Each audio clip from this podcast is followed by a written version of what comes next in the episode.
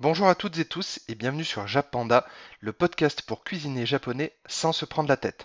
Cette semaine, je vous propose de partir à la rencontre d'un aliment qui dégoûte tous les occidentaux. Je veux bien entendu parler du natto. On va commencer par le commencement. Qu'est-ce que le natto? Alors déjà, il faut savoir qu'il s'agit de grains de soja, donc de la même famille que les haricots, les petits pois ou les pois gourmands, c'est-à-dire la famille des fabacées, et qui sont ensemencés avec une bactérie qui s'appelle le Bacillus natto. Pour que cette fameuse bactérie agisse correctement, il faut bien entendu qu'elle soit dans un environnement chaud, donc autour de 35 degrés à peu près, et du coup qu'elle ait le temps de faire son œuvre. C'est-à-dire qu'en moyenne, il faut compter une petite douzaine d'heures pour que la bactérie puisse prendre le dessus sur tous les grains de soja avec lesquels elle est en contact. En ce qui concerne les choses qui rebutent les occidentaux, je pense qu'en premier lieu, on peut parler de la forte odeur d'ammoniac que le natto dégage. C'est vraiment quelque chose qui est particulier et moi qui me fait un petit peu penser à de la litière pour chat. Donc si vous êtes propriétaire de chat, je pense que quand la litière est pleine et que ça sent l'ammoniac, vous voyez tout à fait de quoi je parle. Ensuite vient le goût. Donc là, on est sur une texture un petit peu de grain, gluant, etc. Et au niveau du goût, donc les personnes qui aiment disent que ça a soit un goût de café, soit un goût de noisette, mais après je vous avoue personnellement que je n'arrive toujours pas à décrire le goût que ça a, même après euh, trois tentatives euh, de, de test du natto. Mais alors vous me direz, pourquoi est-ce que les Japonais consomment du natto quasi quotidiennement et pour une grande partie de la population? Eh bien tout, simplement parce qu'il s'agit d'un aliment santé vraiment reconnu au Japon. Il est riche en protéines, en fibres et en probiotiques, ce qui en fait un choix idéal pour les personnes qui cherchent à améliorer leur santé digestive. Il contient de la vitamine K2 qui peut aider notamment pour améliorer la santé osseuse et cardiaque. Comme il est également une grande source de protéines, il peut être intéressant pour les végétariens, les véganes ou toutes les personnes qui souhaitent se tourner vers une alimentation beaucoup moins carnée. Après, comme dit le dicton, ça va sans dire, mais ça va mieux en le disant.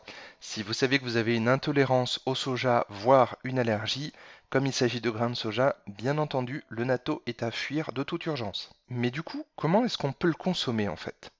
Alors, là, tout d'abord, ce qu'il faut savoir, c'est que je vous déconseille très fortement de le goûter pur, notamment si c'est la première fois que vous en mangez.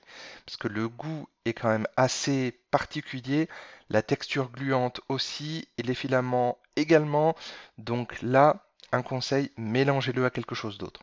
Pour ce qui est du mélange, j'ai envie de vous dire que le choix vous appartient, mais en règle générale, on le mélange avec du riz, des œufs, des légumes, ou bien le tout en même temps. Il y a également la possibilité de faire des sushis avec euh, le natto. Au niveau de l'assaisonnement du mélange, vous pouvez mettre un petit peu de sauce soja, un peu d'huile d'olive ou de tournesol comme vous voulez. Après, libre à vous de faire votre propre mélange comme je le disais tout à l'heure. Pour ce qui est de la technique pour le manger, si vous êtes familier de l'utilisation des baguettes, là aucun souci, même s'il s'agit de grains de soja, comme je le dis depuis le début, en fait le côté gluant va faire que les grains vont être plutôt agglomérés entre eux et donc relativement facile à manger avec des baguettes. Donc pas besoin nécessairement de prendre une fourchette ou une cuillère si vous avez des baguettes sous la main. Mais du coup, où est-ce qu'on peut acheter du natto en fait? Alors, là, le choix vous appartient. Soit vous êtes de la team qui achète tout dans des magasins physiques, à ce moment-là, il faudra vous tourner vers un supermarché asiatique ou une épicerie japonaise.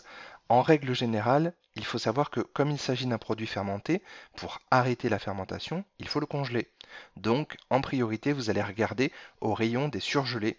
Et si jamais vous ne voyez pas de natto, posez la question à un membre du staff, parce qu'il y a de grandes chances que le natto soit pas mis en avant, que ce soit quelque chose qu'ils vendent peu, et que donc du coup il va peut-être se retrouver au fond d'un bac de surgelé, et en fait euh, vous n'allez pas spécialement le voir. Quoi. Après, si vous êtes plus team j'achète en ligne, je vous recommande le natto du dragon. Vous trouverez le lien directement dans l'article sur le natto sur le blog jappanda avec 2p.fr. Et donc du coup j'ai passé une commande chez eux il y a de ça quelques semaines et la commande est arrivée vraiment super vite par rapport euh, au moment où j'ai commandé sur le site. Je crois qu'il s'est écoulé 4 à 5 jours Et pour avoir discuté avec eux par téléphone, ils font leur production de mémoire, je crois que c'est le lundi, et l'envoi se fait le mercredi. Et ils n'ont jamais eu de problème, même euh, durant les périodes estivales ou quoi que ce soit. Et donc, si vous êtes fan de natto, ce qui peut arriver, à ce moment-là, à partir du moment où vous possédez déjà un natto acheté dans le commerce, sachez que vous avez ce qu'on appelle une souche. Et donc du coup, avec, cette souche, vous pouvez produire votre propre natto directement. Pour ce qui est d'aimer le natto, je vous recommande de le manger notamment avec du riz japonais. Vous trouverez la recette sur mon blog, donc toujours jappanda avec 2p.fr. Et vous pouvez également mettre un œuf cru par-dessus.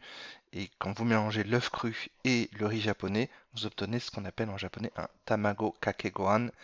Et là, par-dessus, vous pouvez mettre un petit peu de natto. Bien entendu, il ne s'agit pas de, noyer euh, votre riz et votre œuf avec du natto, parce que le, goût est quand même assez fort, mais ça peut être un bon départ. Et n'oubliez pas de mettre un petit peu de sauce soja ou un petit peu d'huile d'olive ou quelque chose comme ça pour euh, assouplir, je dirais, un petit peu le goût. Ce podcast est maintenant terminé.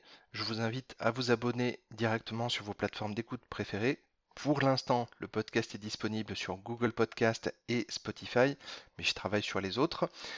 Et donc du coup, moi je vous dis à la prochaine. Matakondo